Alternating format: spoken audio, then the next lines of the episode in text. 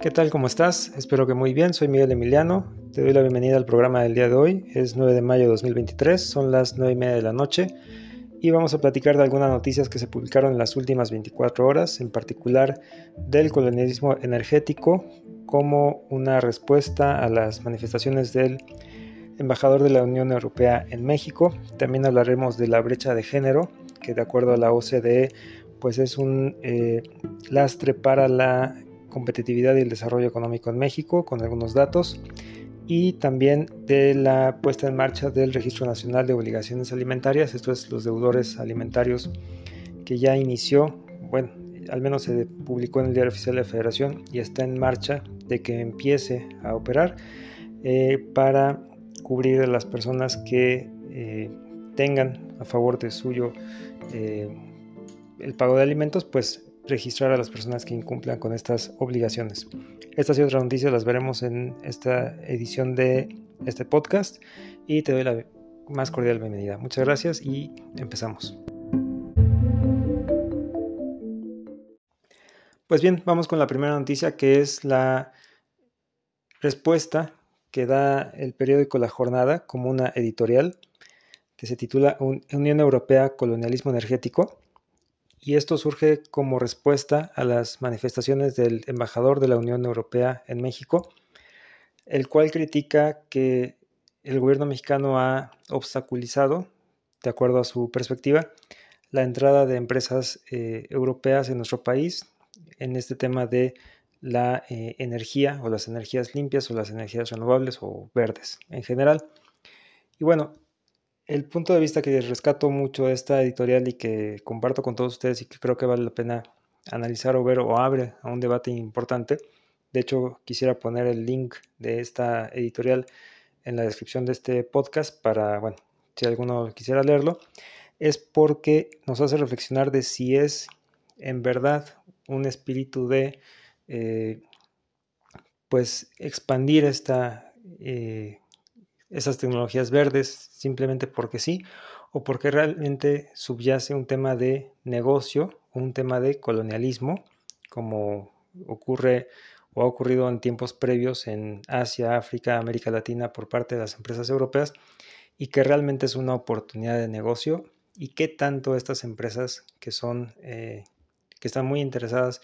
en venir a nuestro país y a toda la región, perdón, a toda la región desde luego,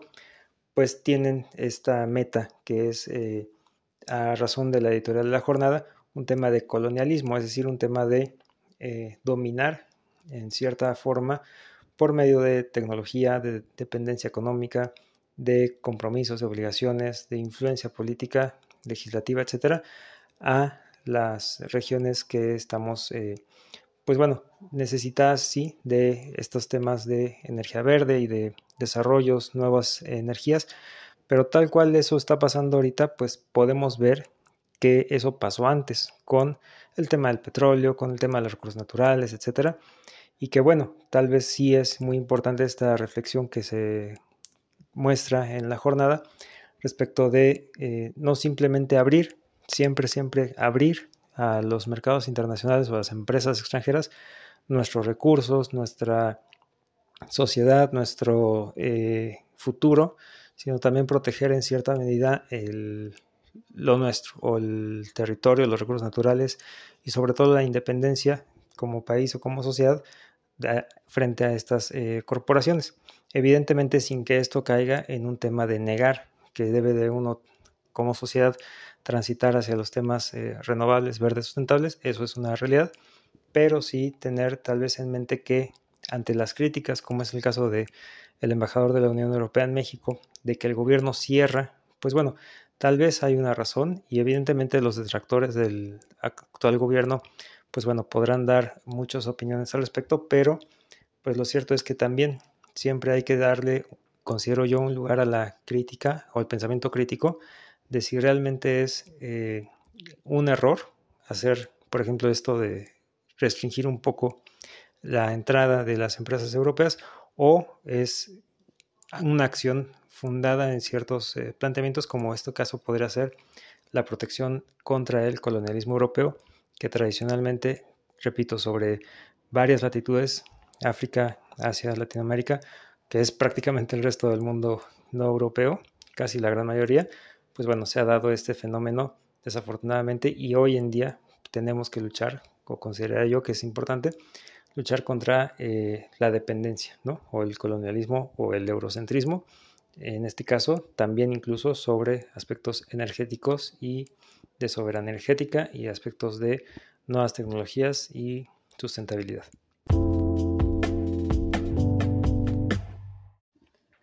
La siguiente nota que quisiera platicar se titula eh, La riqueza de México aumentaría un 22% en 2060 si se anulara la brecha de género. Esta nota se publica en la revista Forbes y deriva de un informe publicado por la OCDE, la Organización para la Cooperación y el Desarrollo Económico, en el cual se plantea que si se equiparara la tasa de actividad de las mujeres a la de los hombres, en número de horas de trabajo, por ejemplo, el Producto Interno Bruto por habitante de México podría crecer 5.52 puntos porcentuales cada año. Es decir, de aquí a la proyección a 2060, pues crecería el 22% que dice el titular. Y esto considero importante verlo porque eh, muestra con datos proyectados evidentemente, pero sobre una base eh, analizada, que el lastre que tenemos de brecha de género, que se materializa en diferencia de horas trabajadas, de ingreso, de actividades, de em, personas económicamente eh, activas en nuestro país, diferenciadas por hombres y mujeres, pues genera un eh, lastre, una pérdida económica o una falta de aprovechamiento de lo que podría desarrollarse en México si estuviéramos en igualdad de condiciones eh, hombres y mujeres. Y esto pues evidentemente suma en el camino de que es necesario siempre ya lo más pronto posible al día de hoy terminar con esta brecha, entre otras muchas razones para eh, que México, al igual que otras economías que se mencionan en la noticia, pero México pueda eh, explotar toda la productividad o todas las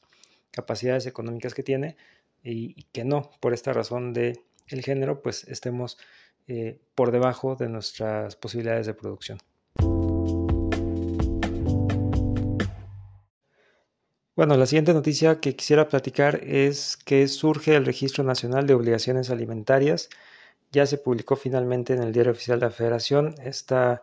disposición que da un plazo todavía de 365 días para que opere, pero bueno, ya es una eh, norma promulgada y ya se encuentra en marcha oficialmente, que ya habíamos comentado en ediciones pasadas de este podcast el tema,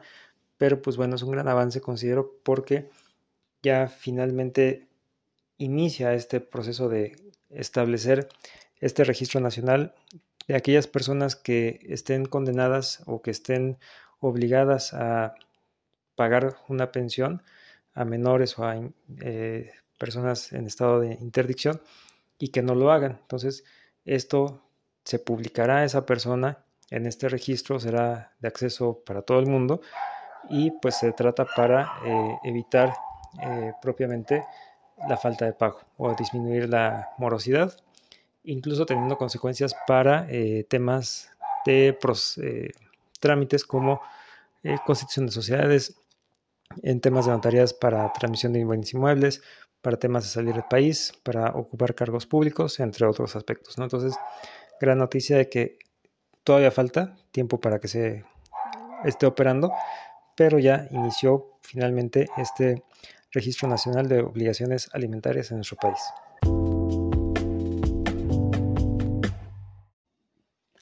La siguiente noticia que quiero compartir se titula Científicos prueban que humanos migraron de China a América en la Edad de Hielo. Y esto, bueno, pues desde luego se publica en Aristegui Noticias y considero da un dato impactante, bueno, que a mí me genera mucho interés, y es que eh, somos descendientes de la cultura china, al menos todas las personas que vivimos en Latinoamérica y podríamos considerarnos mestizos, eh, descendemos o tenemos ADN, de acuerdo a este estudio, lo cual, pues bueno, este estudio de por sí tiene bastante credibilidad por eh, lo que siempre hemos sabido del estrecho de Bering, que pasaron las personas y poblaron América, pero en particular se detectó o se está eh, afinando el detalle de que de lo que hoy es el norte o la costa norte de China, de ahí provenieron eh, migraciones, al menos dos migraciones hacia América. Entonces, eh, creo yo bastante interesante porque suma o nos da un contexto de que, pues, eh, América, que después fue, desde luego, colonizada por las culturas occidentales, pues tiene un origen tanto los nativos de Estados Unidos como en México, e incluso más al sur, asiático. Entonces, pues vaya, propiamente podríamos decir que tenemos eh, genes asiáticos, tanto o más, o en la medida de genes eh, españoles o occidentales en América Latina. Entonces, pues un estudio bastante interesante que creo que vale la pena tener en mente de cómo se pobló y cuál es el origen propiamente de nuestras culturas eh, prehispánicas, que en este caso vienen de culturas asiáticas.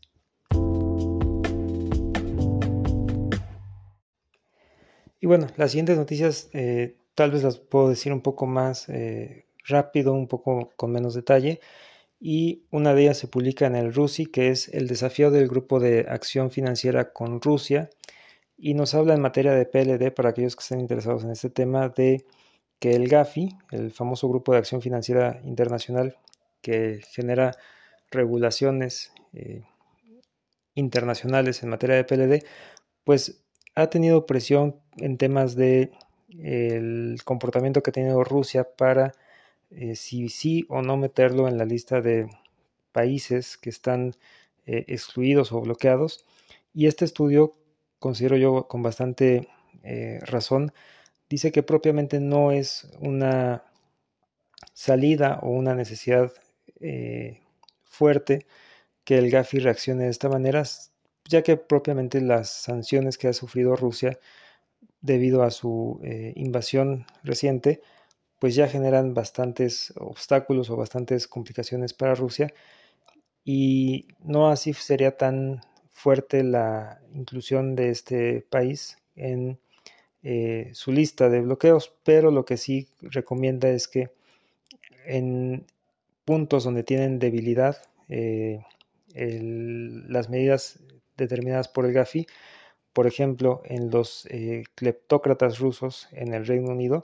pues bueno, algunos ajustes sí se pudieran hacer, no tanto directamente hacia la jurisdicción en contra de eh, Rusia, pero sí sobre aquellos puntos débiles en los cuales eh, algunas personas de origen ruso o el propio gobierno ruso o u organizaciones que operan al amparo del gobierno ruso han podido aprovechar en otros países y bueno, esto considero bastante interesante. Dejaré también el link de esta nota en la descripción de este episodio por si alguien desea consultarla. Otra noticia también en este sentido es eh, un video bastante corto pero bastante sustancial de eh, Ian Bremer en G0 Media respecto del tema de Israel y la lucha por eh, las reformas o no reformas eh, por parte de eh, Benjamín Netanyahu, en el cual, pues recordemos que en marzo hubo grandes protestas y todo se dejó para mayo, que se iba a postergar después de la Pascua, y pues bueno, ya estamos en mayo y estamos, o Israel al menos se encuentra en una encrucijada, o más allá que Israel, el gobierno de Israel, en cuanto a echarse para atrás en esta polémica reforma judicial de que le da eh, muchas facultades al Poder Legislativo y Ejecutivo sobre el Poder Judicial o no. Y si se echara para atrás, pues bueno, a consideración de Johan Bremer, eh, que es un analista político experto internacional, pues tal vez eh, Benjamín Netanyahu estaría perdiendo el apoyo o parte del apoyo de la extrema derecha que lo colocó o que lo ayudó a eh, alcanzar eh, el liderazgo de Israel, pero pues también por otro lado están todas las revueltas sociales que ha tenido que no han sido para menos en los últimos meses y que bueno, en mayo es cuando se tienen o se planteó que se resolverían estos temas de eh, qué hacer o no, qué no hacer con la reforma judicial. Y bueno, las últimas dos noticias también que quiero compartirles es el tema de inflación en México, la desaceleración, perdón, la desaceleración de la inflación en México, que llegó al 6.5% en abril y en particular, eh, siempre que hablamos de inflación tenemos que observar la inflación subyacente, que en este caso quedó en 7.67%, lo cual es una reducción bastante notable de 8.09% que estaba antes. Entonces, pues bueno, esto es una buena noticia para eh, las economías de las familias que eh, al menos la inflación está bajando. Hay que ver evidentemente la inflación con mucho detalle en sus componentes porque hay componentes que siguen siendo caros. Por ejemplo, el rubro de mercancías todavía eh, está en 9.54% y pues bueno, en particular el componente de alimentos, bebidas y tabaco que está en 12.14%. Es decir, si vemos la inflación general como un todo, pues sí, está baja. Y si vemos la inflación subyacente,